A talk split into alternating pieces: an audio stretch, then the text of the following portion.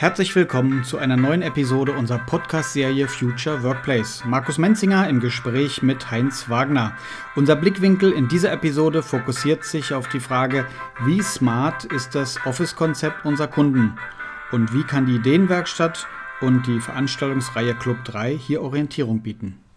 Wenn ich jetzt wieder den Ball zu Markus rüberwerfe, ist ja die Frage mit Office 21, da denkt ihr voraus, ihr lasst euch inspirieren von wissenschaftlichen Erkenntnissen, vernetzt euch Ideenwerkstatt, wie weit seid ihr jetzt den aktuellen Kenntnissen und Bedürfnissen voraus? Also wie inspirativ wirkt ihr jetzt in diesen Kundengesprächen? Sind die schon, können die das ergreifen oder wie, wie ist die Übersetzungsarbeit von all diesen Möglichkeiten, die es ja da gibt? Was, ja. was gelingt da schon? Was ist noch schwierig?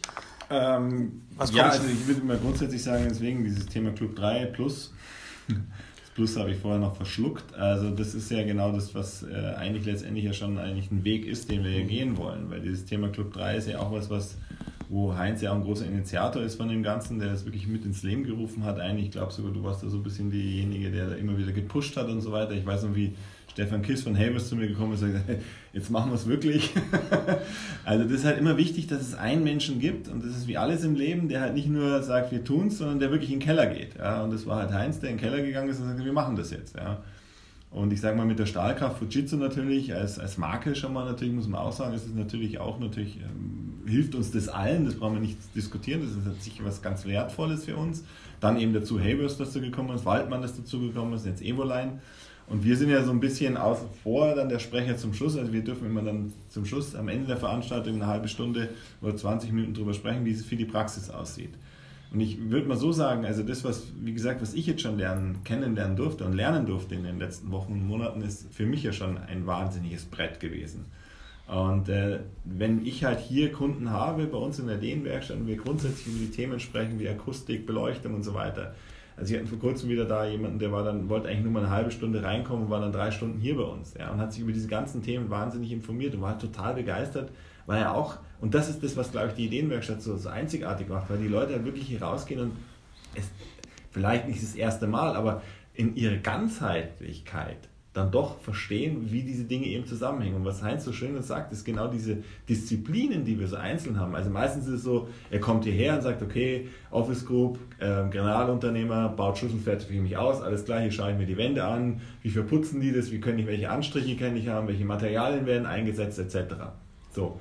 Und dann kommt er hierher in die Ideenwerkstatt und merkt auf einmal, uh, Verkabelung, Technik, Beleuchtung, Akustik, das ist alles hier, das hängt alles zusammen. Bildschirm jetzt mit Fujitsu, was kann man da so auf einmal machen? Allein das Thema, wir merken ja, wie impulsiv auch Heinz ist und was er da jetzt erzählen könnte. Der könnte uns drei Stunden lang jetzt hier einen Monolog halten, ja, und es macht Spaß, ihm zuzuhören.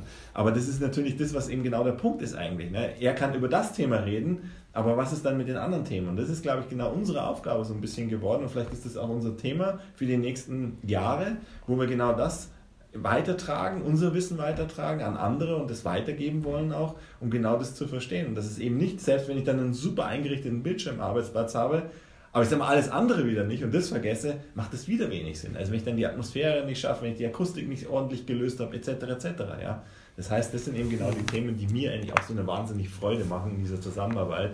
Und ich glaube, wir verstehen noch gar nicht alle, wie wir hier sitzen, was das für eine Dimension hat langsam. Ja. Und dann kommt das Fraunhofer Institut dazu, ja, mit ihren wissenschaftlichen Analysen, mit den Daten, Fakten, ja, wo du früher gesagt hast, naja, ist ja schön, dass es die gibt. Ähm, und dann nimmst du das Buch, legst es irgendwo ab und schaust nie wieder rein ja, und behältst ja zwei Schlagwörter. Aber jetzt verstehst du halt auch immer mehr, wenn diese ganzen Dinge transportiert werden, warum kommen die zu den Ergebnissen? Weil. Und dann fängst du an, darüber nachzudenken, okay, was könnte man jetzt im Büro besser machen, damit die Ergebnisse besser werden?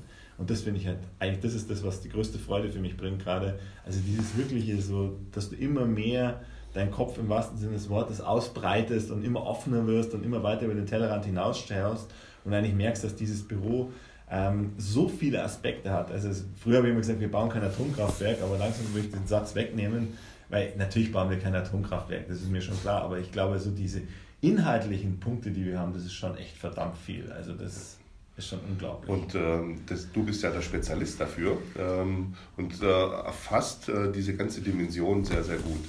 Äh, auf genau dieser Situation sitzen ja auch die Kunden, die dann am Ende des Tages einen Arbeitsplatz ja ganzheitlich hinbekommen müssen, weil irgendeiner dran arbeitet. Und wir aus unseren fachspezifischen Themen, wir haben diese ganze Dimension noch nie gesehen. Und äh, geschweige denn, dass wir die Bedürfnislandschaft abbilden können. Und das Schöne an dieser Interdisziplinarität ist, dass wir ja wirklich gezwungen sind, unsere Scheuklappen ja. alle auf die Seite zu legen, ähm, wie ein Kunde zu denken und ihn dann am Ende des Tages ja auch äh, mit den Lösungen dann anzureichern, die er braucht.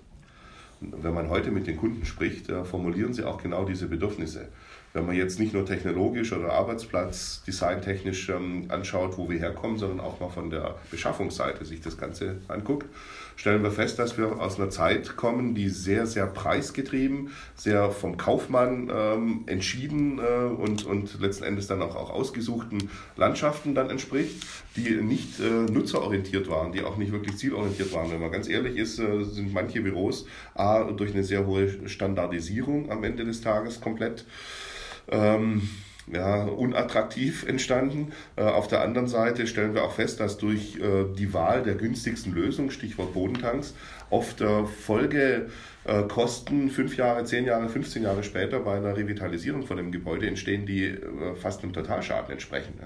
Und äh, wenn man heute mit äh, cleveren Ansätzen, mit smarter Technologie und mit einer guten Beratung ähm, an die Themen rangeht, gewinnt man so unheimlich viel an Flexibilität und reduziert Arbeiter äh, beim Initialausstatten des Büros äh, spart man sehr viel Geld, wenn man das clever macht, aber speziell dann, wenn es in den Jahren danach dann in eine Renovierung, in eine Umgestaltung, in eine Neunutzung des Gebäudes geht, kann ich so immens große Hebel setzen. Mhm. Kleines Beispiel, ich hatte ja Bodentanks schon erwähnt, aber ein zweites äh, großes Beispiel sind die, ist das Stichwort IoT. Äh, wenn ich heute sehe, welche Anforderungen wir ITler bekommen, äh, dann ist sie sehr, sehr vielfältig. Erst war der Telefoniekollegen vor ein paar Jahren da und hat gesagt, jetzt machen wir äh, über deine Netze machen wir Telefonie. Jetzt steht der Hausmeister da und klingelt und sagt, ich habe jetzt eine Lampe mit einer IP-Adresse. Davor war schon der Produktmanager da und sagte, unser Produkt ist jetzt auch mit einer integralen Komponente IT unterwegs, kannst du mir das sicher machen? Und äh, da davor hat der Manager geklingelt und hat gesagt, wir brauchen jetzt noch einen digitalen Point of Sale und eine App und eine, äh, irgendwas für meine Kunden draußen. Also IT taucht mittlerweile an sehr, sehr vielen Ecken auf und ähm, kann von den IT-Lern qua ihrer Skills gar nicht einzeln gelöst werden. Das heißt, wir, wir ITler sind gezwungen, überall in die Themen reinzugehen und uns zu integrieren. Und beim Stichwort IoT ähm, gibt es ja die klassischen Leuchtturmprojekte wie The, The Cube in Berlin entsteht ja. jetzt gerade, The Edge in Amsterdam. Und bei The Edge, die sind ja vor ein paar Jahren schon fertig geworden, kann ich mich noch an die Führung erinnern, wo dann mit breiter Brust erklärt wurde, wir haben weit über 20.000 IoT-Komponenten. Äh, wenn man sich jetzt mal überlegt, wie lange so eine IT lebt, äh, dann kann ich äh, aus meiner Rolle schon mal sagen, drei Jahre, fünf Jahre, zehn Jahre. Ähm, das wird aber nicht die Zeitspanne sein, die so ein Gebäude lebt. Das heißt, wenn ich dann über 20.000 technologische Altlasten hier hart in meinen Beton reingefräst habe, dann habe ich ein Problem. Und wir gehen jetzt einen Weg äh, zu sagen, lass uns doch diese Komponenten, äh, beispielsweise Sensorik, ähm, so verbauen, dass sie ähm, äh, leicht getauscht werden kann, dass sie in, in einem adäquaten Zeitraum wieder erneuert werden kann, ohne dass ich das Gebäude anfassen muss. Ähm, da spielen für mich ähm, äh, die Leuchten eine sehr große Rolle. Die haben für mich eine zentrale Funktion in Zukunft in einem äh, Gebäude. Zum einen ähm, ist dort, wo eine Leuchte ist, schon Infrastruktur. Ähm, ich habe entweder Netzwerk oder zumindest mal Strom und kann alles andere dann letzten Endes damit auch noch abbilden.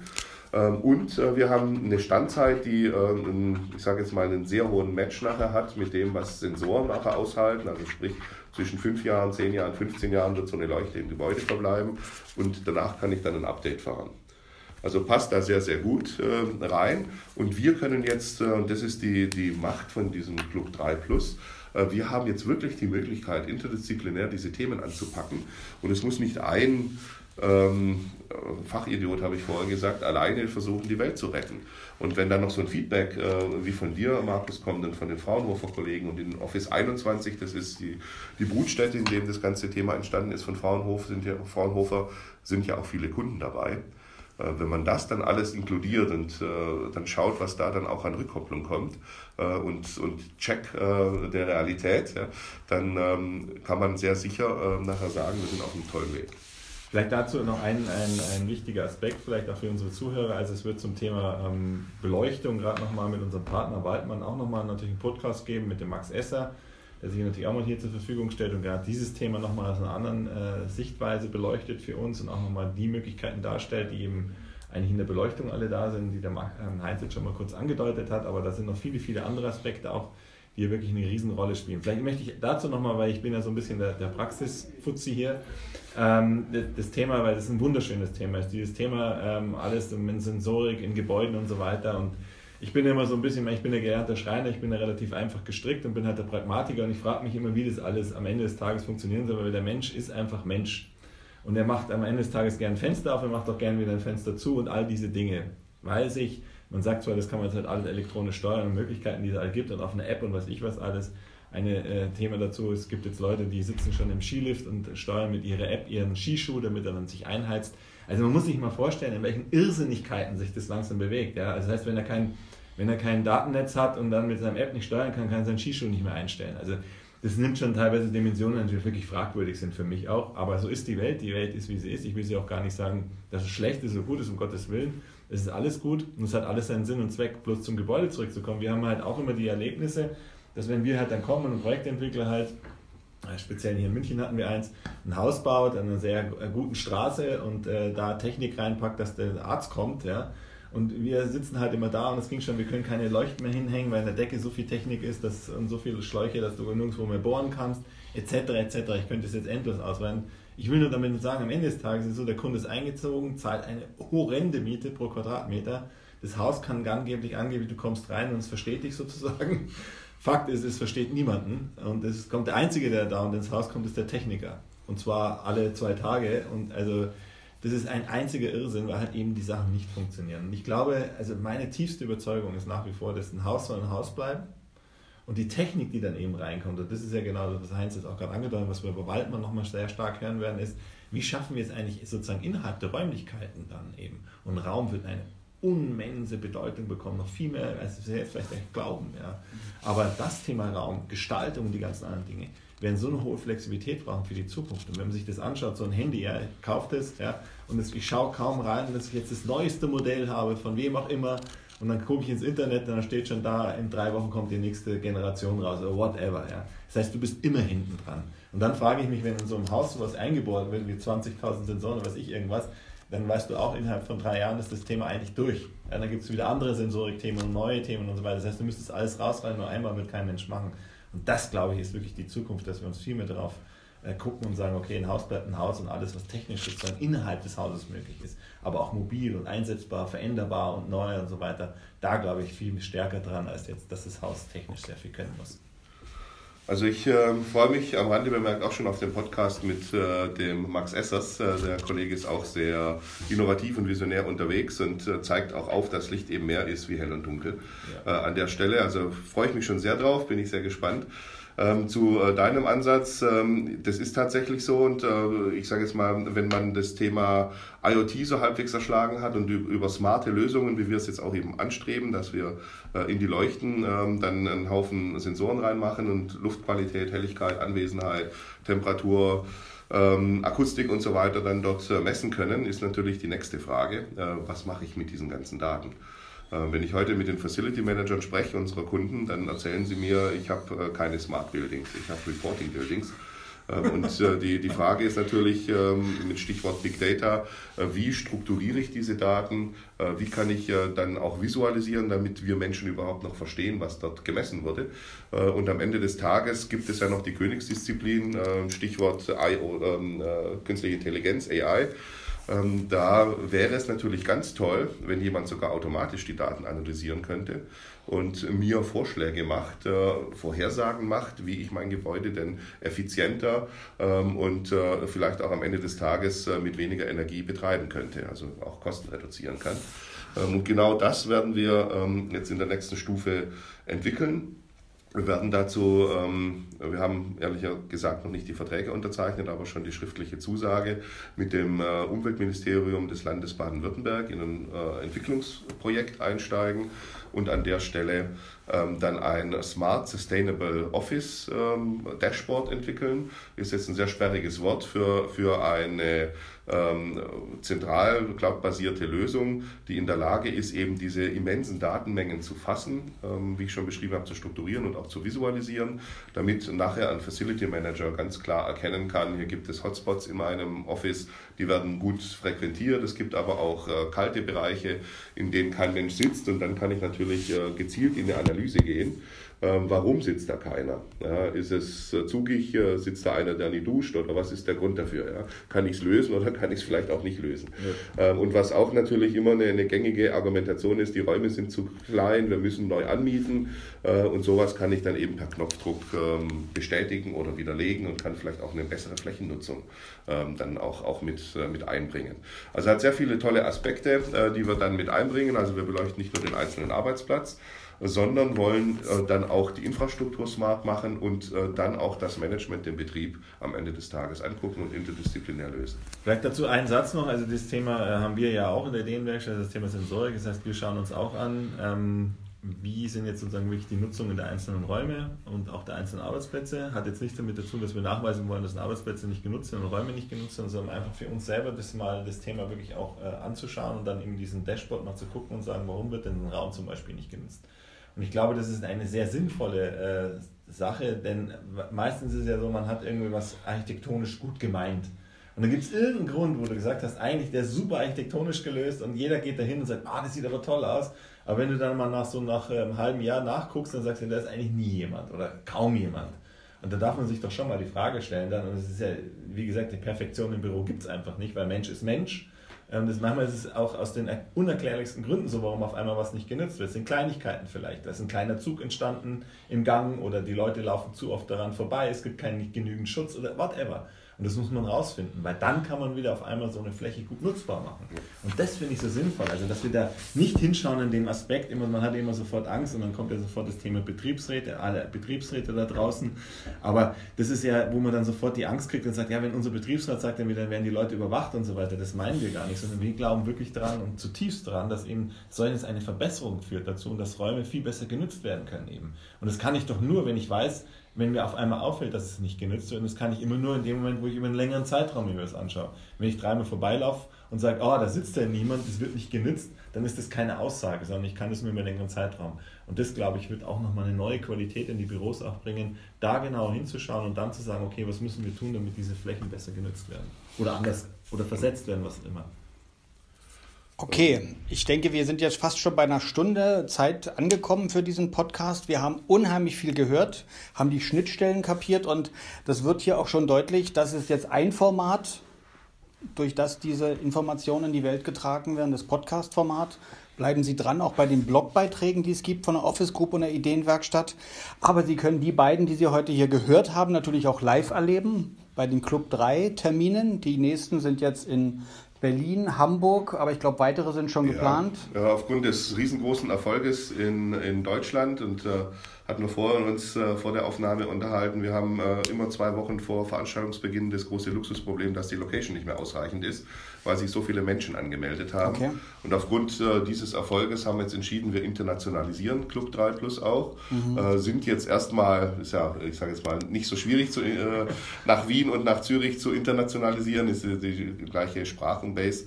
Aber da werden wir als nächstes hingehen, dann kommt noch Paris und äh, was wir noch in der Pipe haben, ist natürlich dann die Nordics, Skandinavien, äh, weil dort ähm, sehen wir, dass das Thema Bürogestaltung, ähm, würde ich jetzt mal ganz frech behaupten, ein, zwei, drei Schritte, äh, wenn nicht sogar Jahre vor ähm, Deutschland ist und wir da schon ganz andere Umsetzungen sehen, Stichwort Activity-Based Office als, als Standard, ähm, wie wir sie hier im, im Rest von Europa sehen.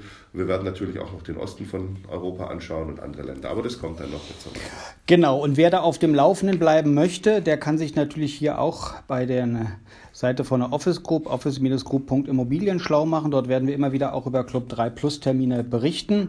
Interessant, und damit möchte ich abschließen, für den Anwender, für den Zuhörer, für denjenigen, der davon profitieren möchte, ist, glaube ich, nicht uninteressant zu schauen, mit welchen, welchem Motto die Partner, die jetzt hier auch äh, gesprochen haben, von Fujitsu und auch von der Office Group auftreten.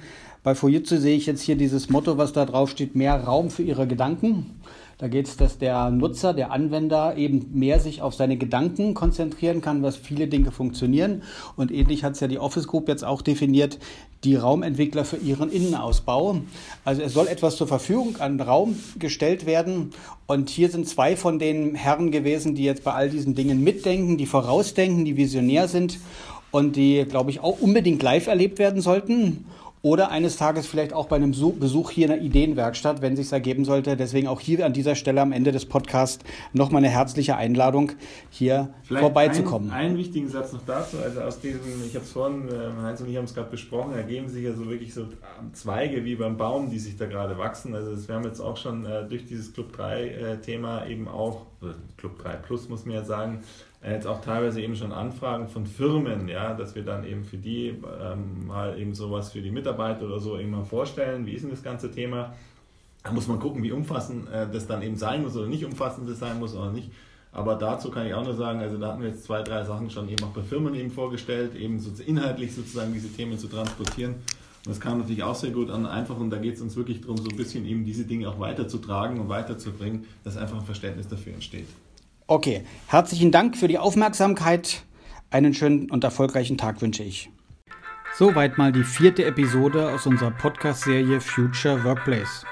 Weitere Informationen zur Ideenwerkstatt finden Sie unter www.ideenwerkstatt.immobilien.